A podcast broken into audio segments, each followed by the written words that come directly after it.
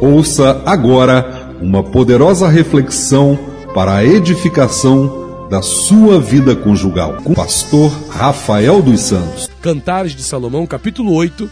Eu quero ler os quatro últimos versículos é, desse capítulo 8 de Cantares de Salomão, ou Cânticos dos Cânticos. Cantares 8, versículo 11 ao 14, diz assim: Teve Salomão uma vinha em Baal Hermon, entregou-a a uns, gran... a uns guardas, e cada um lhe trazia pelo seu fruto mil peças de prata. A minha vinha que me pertence está diante de mim. As mil peças de prata são para ti, ó Salomão, e duzentas para os que guardam o seu fruto. Ó tu que habitas nos jardins, os companheiros estão atentos para ouvir a tua voz. Faze-me, pois, também ouvi-la. Vem depressa, amado meu, e faze-te semelhante ao gamo, ou ao filho dos veados sobre os montes dos aromas. Vou ler novamente esse trecho. Teve Salomão uma vimba ao irmão, entregou-a a uns guardas, e cada um lhe trazia pelo seu fruto mil peças de prata. A minha vinha que me pertence está diante de mim. As mil peças de prata são para ti, ó Salomão, e duzentas para os que guardam o seu fruto. Ó tu que habitas nos jardins, os companheiros estão atentos para ouvir a tua voz. Faze-me, pois, também ouvi-la. Vem depressa, amado meu, e faze-te semelhante ao gamo, ou ao filho dos veados, dos servos, sobre os montes dos aromas.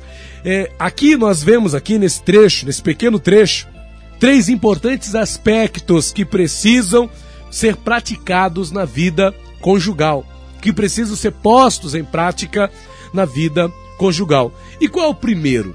O primeiro. O primeiro está nesse versículo 11 e no versículo 12, onde se fala da vinha Aqui nós vamos falar sobre a vinha. Olha só o que diz. Teve Salomão uma vinha. Isso aqui é o coro falando, né? Já que são cânticos, o coro está cantando isso aqui. Teve Salomão uma vinha em Baal Ramon. Entregou-a a uns guardas para protegê-la, né? E cada um lhe trazia pelo seu fruto mil peças de prata, que era o valor pago, né? Pelo fruto daquela vinha. Mas a esposa vai dizer o seguinte: a esposa: A minha vinha que me pertence está diante de mim. As mil peças de prata são para ti, ó Salomão, e duzentas para os que guardam o seu fruto. Como nós já temos explicado desde quando nós ministramos, começamos a ministrar aqui em Cantares de Salomão, o livro de Salomão, esse, esse livro é um livro poético, não é? E usa uma linguagem poética. Então a gente precisa interpretar né, dentro do contexto, o que significa essa linguagem. E a gente identificou aqui, por exemplo, o que, que é vinha? A vinha fala do que? Da vida conjugal. A vinha é o casamento. A vinha é o casamento. A vinha é a vida conjugal. Então, o primeiro, o primeiro aspecto aqui que a gente aprende é o que?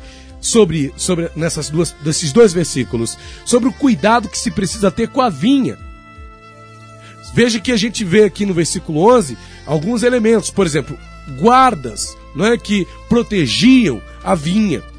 Nós vemos aqui o preço que era pago pelo fruto da vinha, não é? Mil peças de prata. Quando a esposa vai falar, ela fala: A minha vinha que me pertence está diante de mim. As mil peças de prata, que era o preço pago, né? São para ti, ó Salomão. E duzentas para os que guardam o seu fruto. Então, o que, que eu quero dizer para você? vou traduzir aqui, né? Primeira coisa que a gente aprende aqui nesse, nesses dois versículos: vale a pena pagar o preço para cuidar da vinha. Qual é a vinha? O casamento. É um preço que você tem que pagar. Quem quer cuidar do seu casamento vai pagar um preço. Quem quer ter a sua vinha saudável vai ter que pagar um preço. O casamento é como a vinha, tem que cuidar, tem que proteger o seu casamento, tem que guardar o seu casamento, tem que pagar o preço pelo seu casamento, né? E quando você paga o preço, é em termos de cuidado pelo seu casamento, pela sua vida conjugal, quando você cuida da sua vinha, que é a sua vida conjugal, o seu casamento, o que, que acontece? Você desfruta dos frutos que essa vinha produz. Você desfruta dos frutos, não é? que o casamento produz, que a vida conjugal produz. Então, quando você preza por cuidar, por proteger, não é por zelar pelo seu casamento, por fazer por onde manter o seu casamento seguro, manter o seu casamento saudável, manter o seu casamento estruturado, quando você procura ter atitudes que colaboram para que a sua vida conjugal seja uma vida conjugal sadia, para que a sua vida conjugal seja uma vida conjugal prazerosa, não só para você, mas também para o seu cônjuge, para sua esposa, você colhe os frutos. Olha o que a esposa diz no versículo 11: A minha vinha que me pertence está diante de mim, as mil peças de prata são para ti, ó Rei Salomão. Ou seja, a vinha, quem vai desfrutar do fruto da vinha? O próprio rei Salomão. Ele vai desfrutar a, a, a, o fruto da vinha, né? Ó, e ela fala que o preço que você está tá pagando, você vai desfrutar desse preço. Você não está perdendo nada. Você que zela pelo seu casamento, você que zela pelo seu marido, você que zela pela sua esposa. Você que investe na sua esposa, você que investe no seu marido, você não está perdendo nada. Não tem perda aí, só tem ganho. Você vai colher o fruto disso.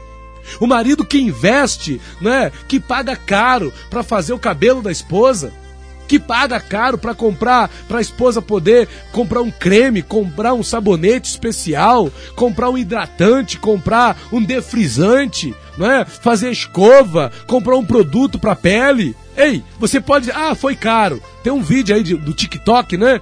o pessoal tá divulgando aí pelos Facebooks da vida, pelas redes sociais, que fala do mostra uma menina dizendo que pagou 590 reais numa maquiagem. Claro, é um absurdo pagar 590 reais numa maquiagem. Nós homens sempre vamos achar isso um absurdo. Mas se o homem tem condição de bancar né, o, o, o cuidado, a maquiagem da esposa, ei, pague o preço, meu irmão. A tua esposa vai ficar feliz, vai ficar bonita, vai se sentir bem com ela mesma. A mulher quer fazer academia, paga academia para tua esposa. Isso vai promover a autoestima dela. Então você vai colher o fruto. Então vale a pena pagar o preço para cuidar da vinha, para cuidar da qualidade da tua vida conjugal. Vale a pena você investir no seu relacionamento, você investir na sua esposa, você investir no seu marido. Você vai colher os frutos. Você vai colher os frutos.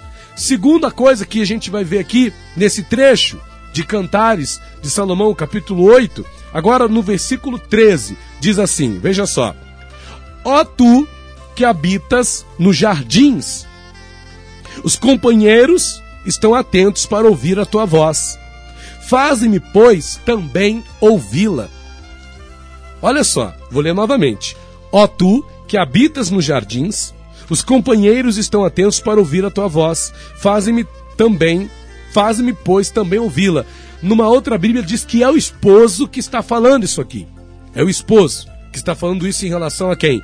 A esposa. E o que, que a gente ouve o esposo falando aqui? Olha, faz-me também ouvi-la. O esposo quer ouvir a voz da esposa. Não é? O que, que eu aprendo aqui? Devem os cônjuges cuidar para que o som da sua voz seja sempre agradável e prazeroso aos ouvidos daquele que ama, daquela que ama. Se tem uma coisa que é fundamental na vida conjugal, é a voz. A voz. Não é qual é o tom de voz com o qual você fala com a sua esposa? Qual é o tom de voz com o qual você fala com o seu marido? O tom de voz. Qual é a voz que sai da sua boca? Será que é uma voz que o teu marido deseja ouvir? Será que o seu marido fica louco, desesperado, para chegar em casa e ouvir a sua voz? Será que teu esposo fica durante o dia louco para ligar para você só para poder ouvir a sua voz? Quando o casal tá namorando é assim, não é? Por que, que você me ligou? Ah, eu queria ouvir a sua voz. Eu gosto de ouvir você falar. Não é assim no namoro? Eu quero ouvir o som da sua voz. Eu gosto de te ouvir falar. E aqui no livro de Cantares de Salomão, várias vezes vai ser enfatizada essa questão né, do falar, da voz, e tanto da parte da esposa quanto da parte do marido. A esposa, né, que tem o um marido, às vezes o marido tem aquela voz grave, grossa, né? Mas não importa, ele pode ter a voz grave, grossa, mas ser uma pessoa que fala com gentileza, fala gentilmente. fala com doçura, a voz é grossa, a voz é grave, mas é doce, é prazerosa. A mulher gosta de ouvir a voz do seu marido, porque por mais que a voz dele seja grave, seja grossa, né? Quando ele fala com ela, ele fala com carinho, ele fala com amor. Então a mulher, ela anseia, ela anela por ouvir a voz do seu amado, por ouvir a voz do seu esposo. Então, esse é o segundo aspecto que nós vemos aqui. Devem os cônjuges cuidar para que o som da sua voz seja sempre agradável e prazeroso aos ouvidos do seu cônjuge, aos ouvidos da sua esposa, aos ouvidos da sua, do seu marido. Cuide para que o seu marido sempre queira te ouvir falar, sempre queira ouvir você falar. Cuide para que a sua esposa sempre sinta prazer em ouvir você falar. Né? Que não seja o teu cônjuge a ficar reclamando, nossa, já vem falar. E quando essa aí fala, aí fica falando, falando, e só fala desgraça, e só fala problema. Ei, aprenda a falar com o seu esposo, aprenda a falar com a sua esposa. Faça ela sentir prazer em ouvir o som da sua voz. Faça ele sentir prazer ao ouvir o som das suas palavras. Terceiro, para a gente finalizar aqui, terceiro aspecto: os cônjuges precisam ter sempre ativo, manter sempre aceso, sempre ativo o anseio, o anelo, o desejo de estar sempre próximo do seu cônjuge de estar sempre próximo da sua esposa, de estar sempre próximo, né, da companhia do seu amado, da sua amada, não é? O cônjuge precisa ter isso. o cônjuge precisa ter isso. Esse desejo de estar sempre próximo. Olha o que você lê aqui no versículo 14. Olha, Cantar de Salomão 8,14. Vem depressa. Eu gosto disso aqui. Desse vem depressa. Vem depressa, amado meu e faz-te semelhante ao gamo ou ao filho dos veados servos, né? Sobre os montes dos aromas. Vem depressa, amado meu, vem depressa. O que, que significa se vem depressa? Vem logo para casa, homem. Vem logo para casa. Quero que você chegue logo. Eu quero ver você, eu quero tocar você, eu quero estar perto de você. Eu quero te abraçar, eu quero te sentir perto de mim. De vez em quando, a minha primeira dama, né, me manda uma mensagem dizendo: Hoje eu estou sentindo tanta falta de você, vem logo para casa, chega logo. Quero você logo aqui. Isso é bom, não é? É bom a esposa falar isso pro marido, que ela sente falta dele, que ela quer logo ele em casa. É bom quando a esposa sente esse desejo de estar logo o mais próximo possível, o mais breve possível, na presença do seu esposo, na presença do seu marido. E o mesmo da parte do marido. O marido quer logo chegar em casa para poder estar com a mulher. Ele quer logo que a mulher chegue do trabalho para poder estar com ela. É um desejando pela presença do outro. Porque é isso que a Bíblia ensina que deve ser. O homem foi colo... a mulher foi colocada diante do homem para estar sempre diante do homem, sempre na presença do homem. O cônjuge deve estar sempre um na presença do outro. Nós ensinamos isso no nosso curso de casais, Fundamentos para uma Vida Conjugal Vitoriosa. Nós temos esse curso, nós ensinamos isso. Então o que acontece?